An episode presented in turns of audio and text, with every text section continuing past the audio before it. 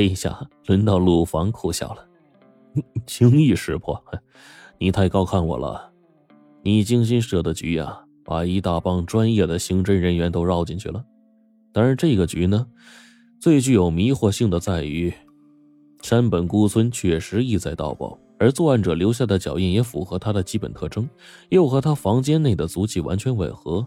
这种情况下呀，哪怕是福尔摩斯来了，恐怕也会把他锁定为作案者的。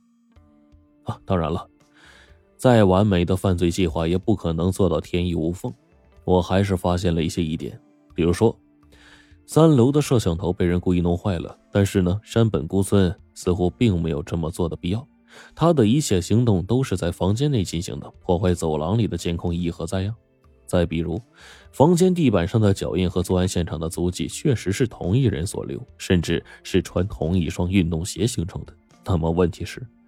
谁会在宾馆的房间内放着拖鞋不穿，穿着一双运动鞋呢？还有，如果山本孤村是盗宝后才离开的，他根本没有足够的时间逃离市城。为什么警方全程布控搜查，连他一点踪迹也发现不了呢？林秋认真的听着，陆放继续往下说：“我一直在推敲这些疑点呢，却始终不得其解，直到那场突如其来的秋雨。”带来了满城的泥泞，也赐给了我灵感。我看到一个小伙子背着他女朋友从泥泞之中走过，留下两行很深的脚印。那一刻呀，我突然意识到一件事：这脚印呐，也是可以造假的呀。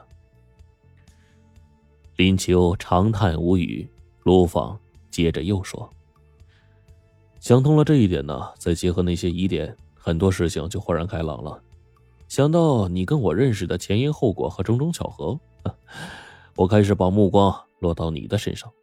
我先去调查了那两位因为一盆花而起冲突的老人，果然，他们呢是被你重金买通了。你和他们演了一场双簧，只是为了制造跟我认识的机会，把我引诱到你设好的圈套。好了，接下来啊。让我来推断一下你计划的基本步骤和作案过程。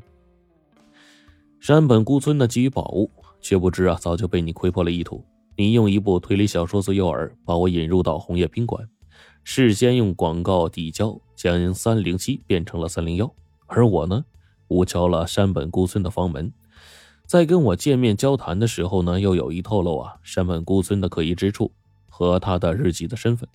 你这么做呀，目的只有一个，就是将这个文物大盗纳入到我的视线里面。在古玩城失窃案这个发生的时候呢，第一时间就让我想到了他。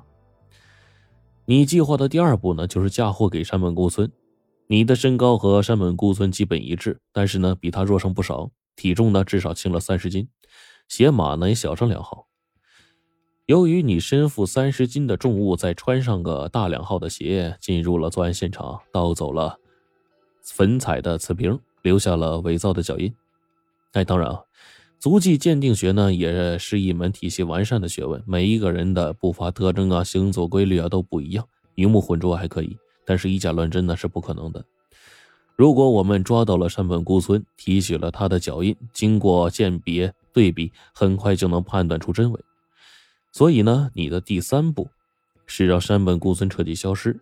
据我估计啊，山本孤村是做贼心虚，他既有案底在身，又在房间里藏有作案工具。你只要雇人假扮警察敲他房门，他就能吓得跳窗而逃了。也难怪警方搜遍了全城也找不到他呀，只怕案发的时候啊，他就跑千里之外去了吧。然后你进入到山本孤村的房间。先是擦洗干净他先前的足迹，再留下和作案现场一致的脚印。计划的最后一步呢，就完成了。你成功的引警方入了歧途。为了避免三楼的监控拍下关键内容，你提前弄坏了走廊里的摄像头。陆访讲完之后，问何秋：“我这些全部的推理，有什么不对的吗？”林秋叹道：“唉，就像你亲眼所见的，我现在只想说一句话：既生瑜，何生亮啊？”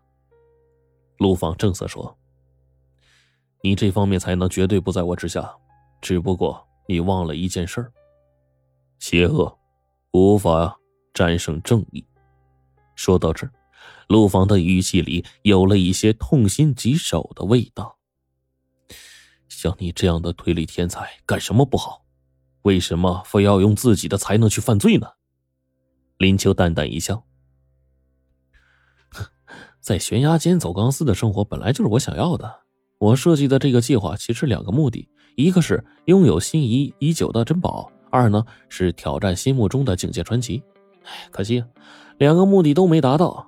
败在你手里的同时呢，我连真正的粉彩瓷瓶都无缘一见。陆芳是大吃一惊啊！你说什么？林秋一字一顿的说：“我盗走的那个粉彩瓷瓶。”早被人换成了一个赝品。林秋带着陆放来到了一片树林，挖出了那只瓷瓶。陆放接过那只精美无比的镂空瓷瓶，拿在手里反复的观看着，实在是看不出这瓷瓶啊跟自己那天在古玩城见过的真瓷瓶有什么区别。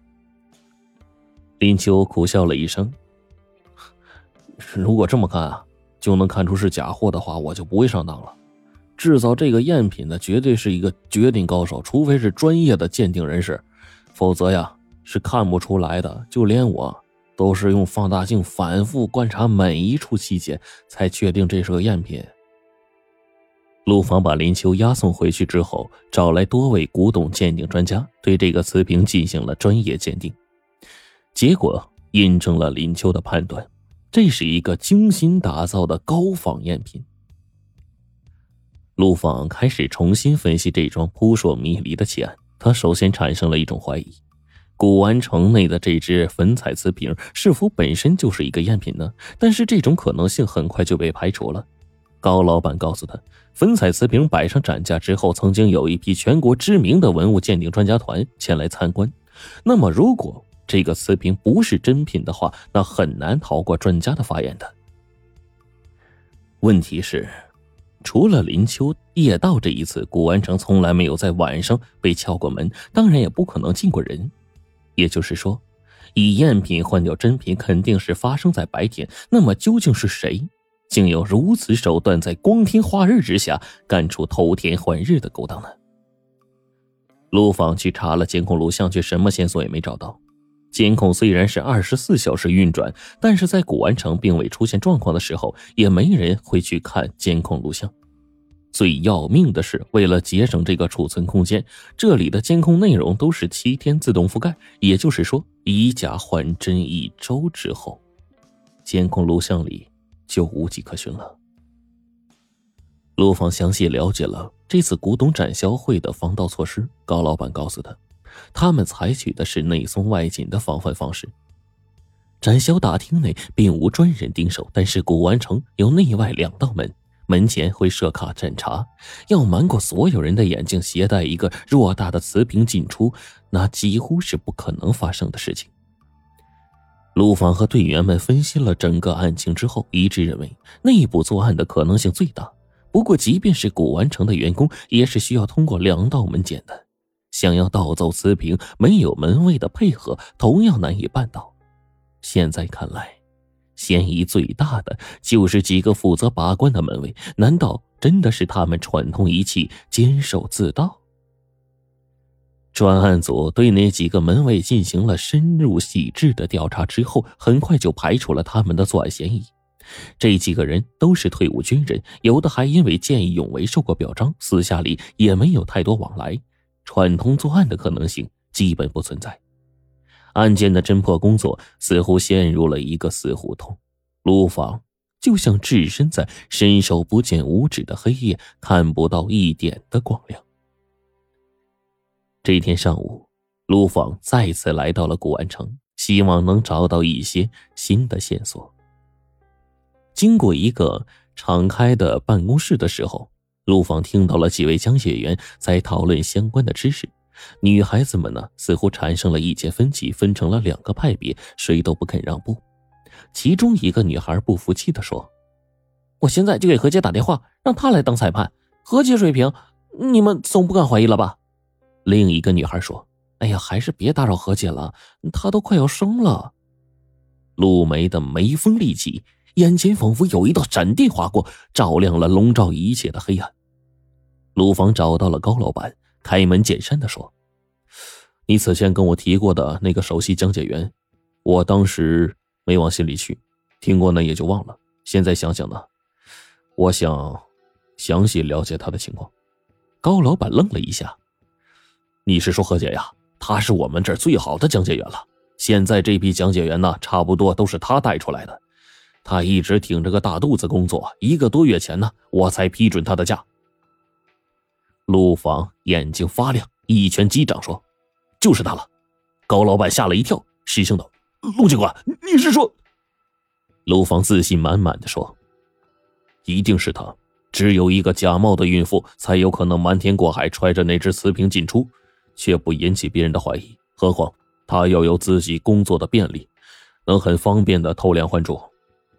高老板声音都结巴了：“这、这、这假冒的孕妇，我看着不像啊！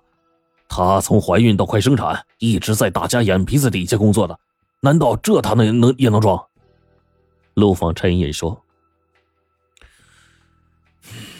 如果是这样的话，这个人的心机啊，未免就太深了。”报告。你把和他关系不错的女性员工给我找来，我要问一问。